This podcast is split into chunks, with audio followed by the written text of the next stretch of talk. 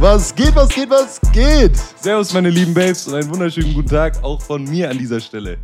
Erst seit Ende der 1960er Jahre wurden aufputschende Substanzen als Doping klassifiziert. Davor konntest du dir alles reinballern, was du wolltest. Dazu kommen wir gleich. Oh, heute geht's um Aufputschmittel. Wir werden euch heute mal die Amphetamine Kokain, Ephedrin und das Riechsalz vorstellen. Genau, wir fangen gleich an mit dem ersten im Text, ne? Den guten Amphetamin. Also ich stelle euch nicht nur eins vor, ne? Jetzt mal kurz das Mikro ein bisschen fester machen hier, dass es mir nicht äh, runterfällt. Genau, es geht um äh, vorrangig das äh, Amphetamin und das Derivat, das sogenannte Methamphetamin, ne? kennt man auch unter dem Namen Meth, ne? Ähm, zwinkert, äh, ja, kennt man aus der Drogenszene, aus diversen Drogendokus, ne? Ähm, was macht das? Was bringt Schön. das dir im Sport jetzt? Erstmal eine kurze Geschichte, eine kurze Reise in die Vergangenheit. Wie ist man überhaupt, äh, wie ist man überhaupt dazu gekommen, solche Stoffe herzustellen? Amphetamine, glaubt's mir oder nicht, ist eigentlich kommt aus der medizinischen Branche und wurde entwickelt, um Asthmatikern zu helfen, weil Amphetamine haben eine Wirkung auf die Bronchien und auf eure Lungen.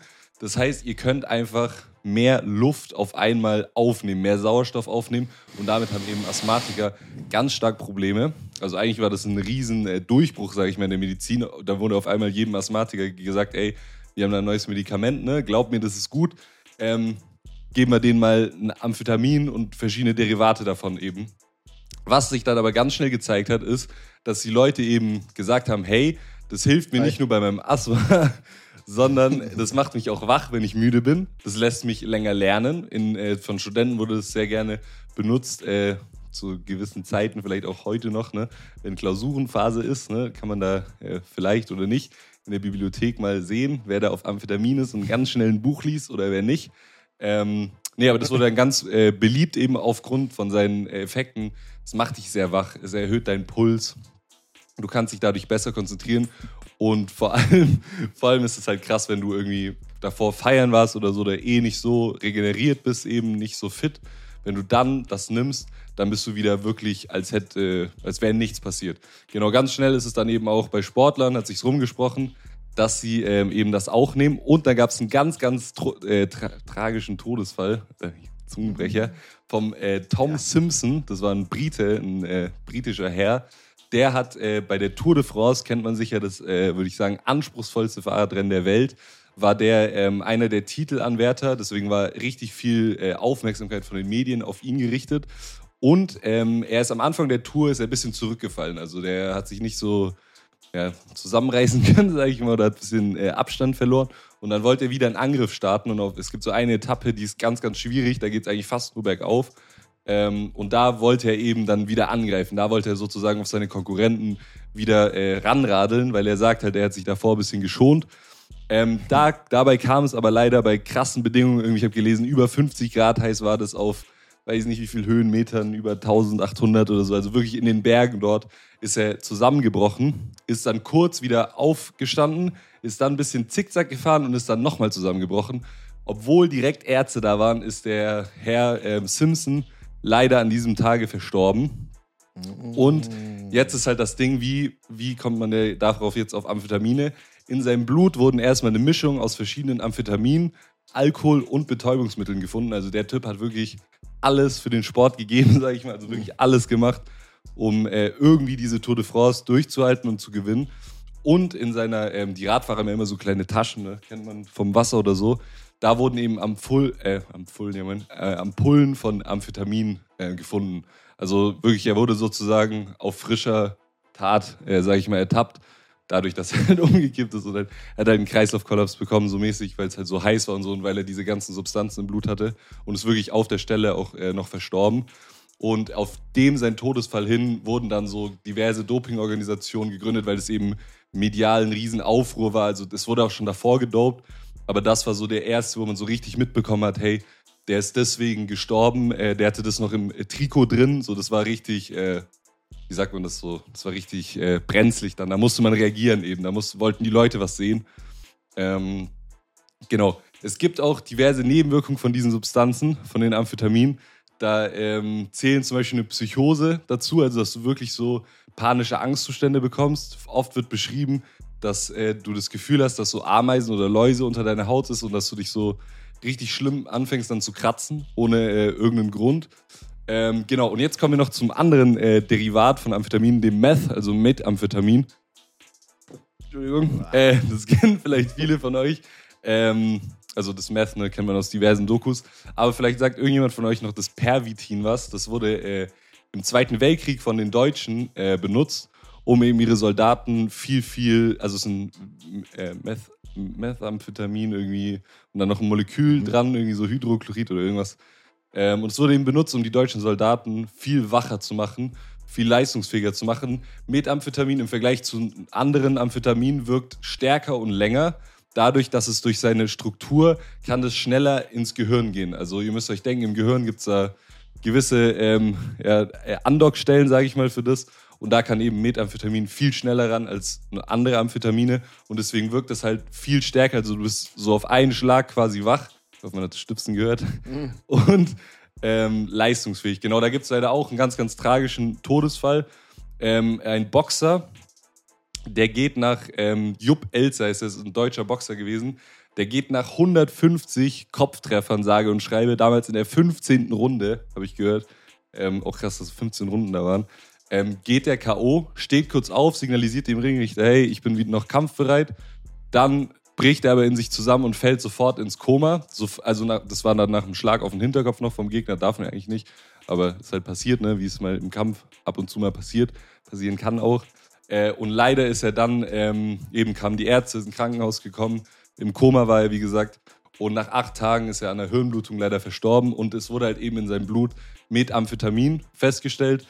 Ähm, das heißt, er hat damit gedopt. Und ich würde jetzt mal behaupten, nicht jeder Boxer äh, schafft es, 150 Kopftreffer ähm, zu überstehen und immer oh, noch äh, zu, zu laufen. Also er hat wirklich, wie sagt man im Sport, der hat ein gutes Kinn. äh, der, der, hat es echt gut äh, weggesteckt aber ist dann leider ähm, genau an den Hirnblutungen eben verstorben und einfach nur zu zeigen, so es wird halt wirklich, in, also es wurde zumindest in jeder Sportart wirklich vom Radsport bis Profiboxen, was jetzt schon zwei sehr unterschiedliche Sportarten sind, äh, eingesetzt und da hat man sich da auch wirklich ja, zu helfen gewusst mit Amphetaminen. Ja. Amphetamin. Kommen wir mal zur nächsten Droge, die man eigentlich eher aus dem Partybereich kennt. Also ich weiß jetzt nicht, ob Methamphetamin im Partybereich so angewendet wird, aber auf jeden Fall äh, Amphetamin. Da ist ja auf jeden Fall Kokain ist, die nächste, ist das nächste Dopingmittel. Ähm, und äh, Kokain erhöht im Endeffekt die Konzentration. Ähm, Ermüdungserscheinungen werden äh, gehemmt. Also man wirkt einfach, dass man ne, mehr, mehr leisten kann, als man eigentlich kann.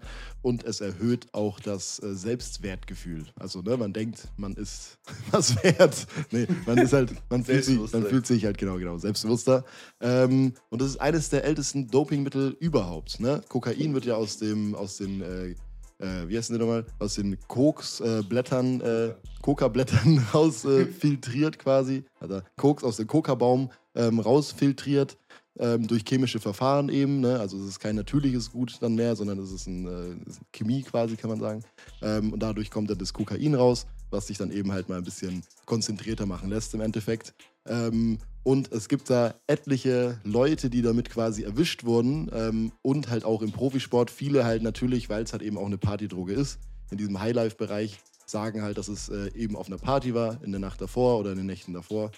Ähm, und die Leute, die da erwischt wurden, halt eher schon Profisportler waren mit sehr viel Geld und sowas. Und da ne, hört man ja oft Kokain und sowas, die Droge der Reichen, ne, sagt man ja öfter mal. Und zum Beispiel einer, glaube ich, der bekanntesten Vertreter ist äh, Diego äh, Maradona aus dem Fußball, der leider dann auch an seiner äh, Kokainsucht verstorben ist. Dem wurde auch vorgeworfen von der FIFA damals, dass er eben Kokain äh, genommen hat und damit halt ne, seine Leistung zu verbessern in einem Spiel. Ähm, wurde positiv getestet und wurde darauf auch verwiesen äh, bei der FIFA. Dann gibt es noch im Tennis ein Beispiel, die Martina äh, Hingens. Ich weiß jetzt nicht genau, wie es ausgesprochen wird, aber die ist auch beim Tennis und hat eben genau das gleiche Problem gehabt. Aber beide haben halt äh, gesagt, dass es eben nichts mit dem Sport zu tun gehabt hat, sondern eher was mit dem ja, Partyleben davor, vor der, die Nacht davor oder die Nächte davor. Das kann man ja mehr oder weniger lange nachweisen. Im Haar, glaube ich, bis zu einem Jahr und im Blut, glaube ich, so ein ich weiß es nicht, glaub, kommt glaube ich drauf an, wie lange man äh, oder wie oft man schon Kokain genommen hat. Bis zu einer Woche, zwei Wochen sowas rum. Ähm, genau, solche äh, äh, Sachen gibt es eben öfter in der, in der, in der äh, Sportszene, sage ich jetzt mal. Und dann gibt es halt noch einen, äh, einen der bekanntesten, glaube ich, auch wieder, Vertreter Mike Tyson. Der hat darüber in seiner Biografie geschrieben, dass er halt eine, ja, im Endeffekt eine, ein sehr großes Drogenproblem hatte, auch während seiner Profibox-Karriere. Ich glaube, Mike Tyson, den Namen hat jeder schon mal gehört. Er ist ja jetzt auch nochmal aktiv gewesen in letzter Zeit. Ähm, und diese Biografie heißt Umstrittene Wahrheit. Ne? Diese Boxlegende erzählt halt ein bisschen über sein Leben und über äh, Kämpfe eben, die er auch teilweise auf äh, Kokain dann bestritten hat und hat halt eben, wie gesagt, zugegeben, dass er bei ein paar Kämpfen auf Kokain war und auch bei einem äh, besagten Interview mit äh, Lennox Lewis, ne, auch sehr bekannter Boxer, ähm, bei dem er ihm dann aus, äh, ich weiß nicht, aus Aggressionen, glaube ich, waren ins Bein gebissen hat. Da war er auch auf Kokain. Also im Endeffekt ähm, er hat zugegeben, dass er es beim Boxen benutzt hat. Die anderen sagen, okay, es war beim, beim Party davor, bei der Party davor. Aber es gibt halt auch viele, die quasi für die Sportler äh, äh, sprechen, die eben mit Kokain erwischt wurden, weil Kokain halt auch eine Wirkungsdauer hat von 15 bis äh, 60 Minuten, sagt man immer so. Kommt immer darauf an, wie rein das ist. Und bei den meisten Sportarten äh, bringt es dann halt auch nichts, wenn man nach 15, 20, 30 Minuten im Durchschnitt ähm, keine Wirkung mehr hat und danach halt in so ein kleines Down gerät und dann halt im Sport quasi klar 15, 20, 30 Minuten ein High hat, wo man halt sich sehr gut konzentrieren kann, wo man äh, sehr gute Performance leisten kann, wo man nicht müde ist, aber danach halt eben in ein Down fällt und dadurch halt noch schlechter ist, was halt auch sehr auffällig ist. Deswegen äh, sagen auch viele, dass im Leistungssport kein Kokain benutzt wird, weil es einfach unnötig ist. So viel zum Thema Kokain. So, kommen wir zum nächsten, äh, zu der nächsten verbotenen Substanz. Ne? Aber da muss man sagen, die ist nur zum Teil verboten. Nämlich im Wettkampf selber darf man kein Ephedrin nehmen, also vor dem Wettkampf, um sich hoch zu pushen. Ähm, was ist Ephedrin überhaupt? Das kommt aus einer Pflanze aus China. Ich hoffe, ich spreche das richtig aus. Die heißt Ma Wang. Ne? Das ist eine Pflanze und äh, das Ephedrin ist einfach ein Extrakt daraus. Das hat ziemlich interessante Eigenschaften. Tatsächlich kommt aber die Historie wieder als Medikament und auch wieder zur Behandlung von Asthma, weil irgendwann hat man eben festgestellt, die Amphetamine, ne, die haben ziemlich hohes Suchtpotenzial auch und äh, die Leute missbrauchen die eben, deswegen muss da was anderes her mit einem geringeren Suchtpotenzial, aber auch der gleichen Wirkung.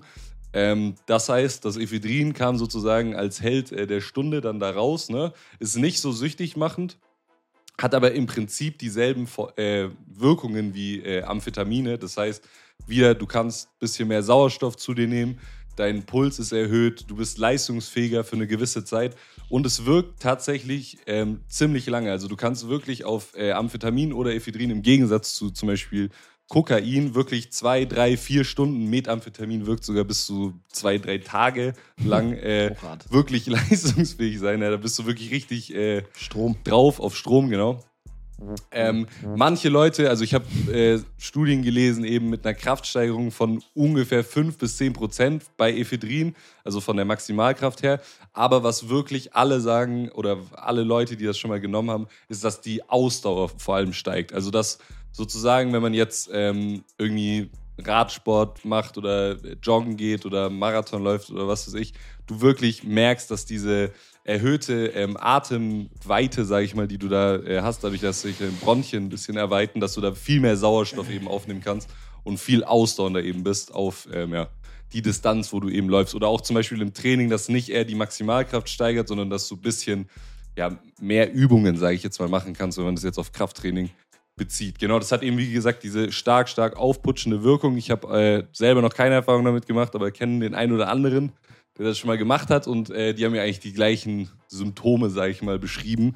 Und danach hat man ein ziemliches Down. Also danach ist so, ähm, dass du ja, nicht dich lustlos fühlst, aber du hast auf jeden Fall, liegst du ein bisschen rum und weißt nicht so wirklich, was du mit dir anfangen sollst. Habe ich gehört, wie gesagt.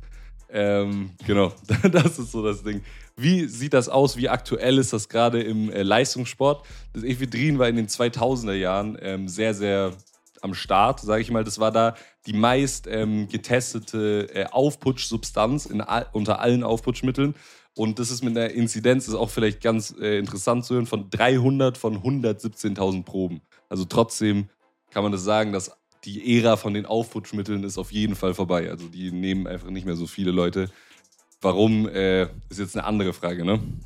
Nebenwirkungen von Ephedrin sind genauso wie bei den Amphetaminen auch irgendwelche Panikattacken, Angstzustände, Zittern und auch am Ende wieder äh, der Kreislaufkollaps. Genau, was auch sehr, sehr interessant ist zum Ephedrin noch, das hat einen kleinen Ruf sich gemacht als Fatburner. Ähm, da gibt es ganz, ganz viele, vor allem in den Staaten, Produkte, weil es da eben legal ist, das eben äh, in diese Dosierungen in die äh, Nahrungsergänzungsmittel zu bringen. Ähm, das wird von vielen eben, weil das halt eben den Stoffwechsel so anregt, als Fatburner benutzt. Und das ist auch tatsächlich so, dass es wirklich funktioniert. Aber Vorsicht ist geboten wegen auch ein gewisses Suchtpotenzial und es ist auch einfach nicht das Gesündeste, jeden Tag sich regelmäßig Ephedrin zu geben, genau wie dann das Essen hochkommt. Genau, so viel war es äh, zum Ephedrin. Ne? Jetzt haben wir noch das äh, Riechsalz. Das hat vielleicht der eine oder andere auch schon mal gesehen, vielleicht in einem Video, vielleicht auch sogar live. Mikrofon fast runterfällt. Ähm, das wird auch Ammoniumcarbonat genannt in der Fachbranche. Ähm, ihr habt es vielleicht, wie gesagt, gesehen. Das sind entweder so kleine, äh, so Glastubes, ähm, so Glasröhrchen, sorry, ähm, die man dann so aufbricht und dann riechen die Leute dran und dann geht es richtig rund. Oder auch so eine kleine, äh, ja, so eine, so eine, so eine, ähm, so eine, wie heißt nochmal?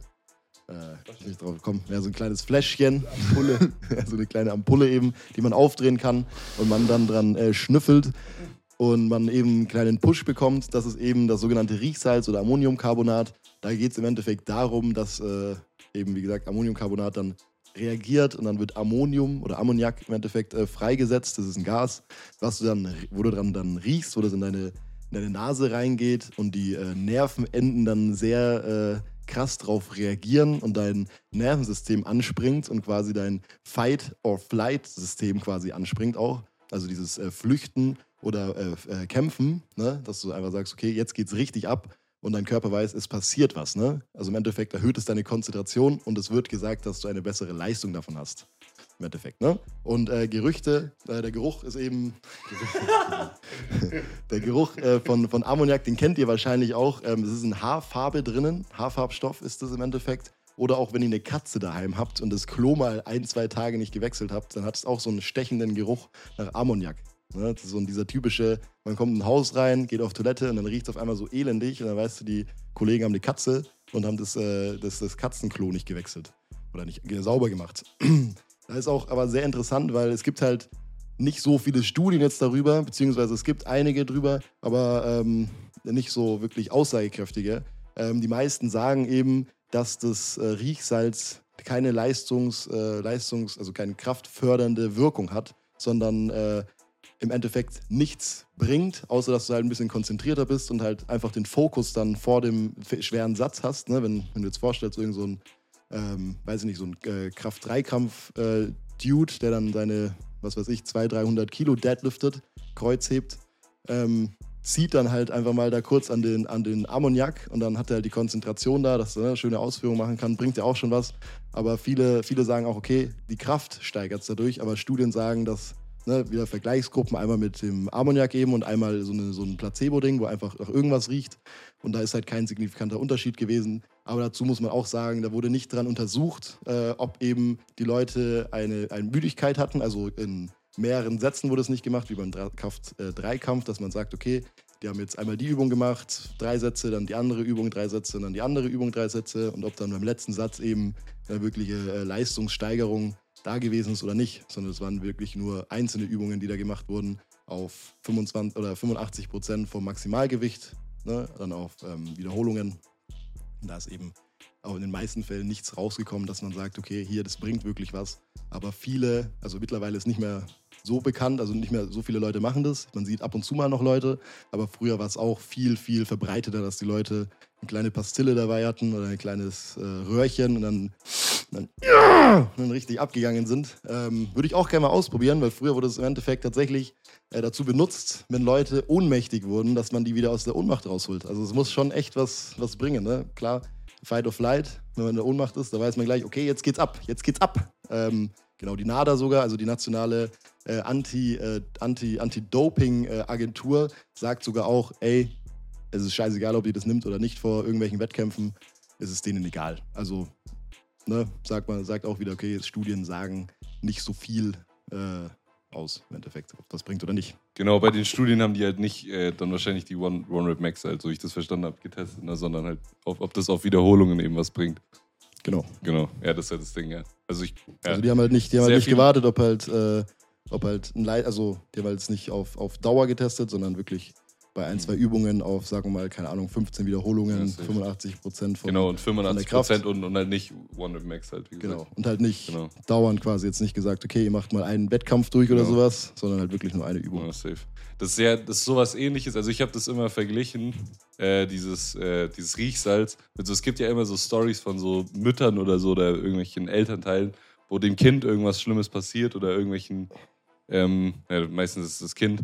Und dann auf einmal kriegen die so eine Urkraft aus dem Nix. Und da habe ich mir immer gedacht, dass das irgendwie auch damit zusammenhängt, eben, dass, da, du- dass du so dann auf einmal so viel mehr Muskeln eben äh, rekrutieren kannst, weil eben dein Nervensystem so Ja, aufgewacht ist. Fight or Flight Reflex. Genau, das ist ja ziem- auch der Grund, wieso, vielleicht habt ihr das mal gesehen, im Gym oder so geben manche Leute vor dem One Rep Max, gibt man sich so eine Nackenschelle oder so, also haut da wirklich jemand so auf den Nacken drauf. Das ist auch, weil da halt ziemlich viele Nerven nah an der Haut liegen, weil da jetzt ganze ZNS langläuft und dann wird man auch so ein bisschen aktiviert und ist halt wacher eben und kann mehr Kraft eben rausfinden. Genau, ihr habt jetzt unsere Aufputschmittelauswahl, ne, habt ihr kennengelernt, ne? Ein paar von denen, äh, würde ich sagen, würde ich auch gerne mal ausprobieren. Ähm, paar aber auch nicht. Ja? Meth auf jeden Fall. Nee, ein paar von denen haben halt auch einfach viel zu krasses Suchtpotenzial und einfach der Nutzen-Risikofaktor ist einfach gar nicht gegeben.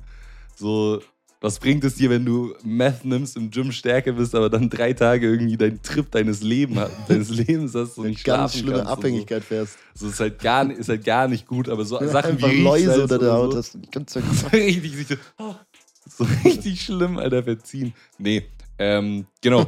Doch. Die sind auf jeden Fall stärker alle, alle als Koffein, ne? aber wie gesagt, ob man die nehmen will, ist eine andere Sache. Wenn ihr noch Bock habt jetzt auf andere Themen, zum Beispiel aus der Lebensmittelindustrie, sowas wie was machen Monokulturen, Überfischung, Massentierhaltung, solche Sachen. Oder zum Beispiel, was bedeuten die Biosiegel oder dieser ähm, Nutri-Score, der ist jetzt neu eingeführt worden, ne? Gibt es überall A, B, C, D, ne? D ist rot, ist schlecht, A bis ist Z runter. grün ist Ja, ist gut, klein ne? aber ja. stimmt es wirklich so? Sind wirklich alle Lebensmittel, wie wird der berechnet, so? Ist da irgendeine Scheiße dahinter oder nicht? Stimmt ab auf Instagram, ne? Ihr wisst Bescheid, babe-nutrition. Von uns war's das jetzt. Bis nächste Woche. Tschüss. Tschüss.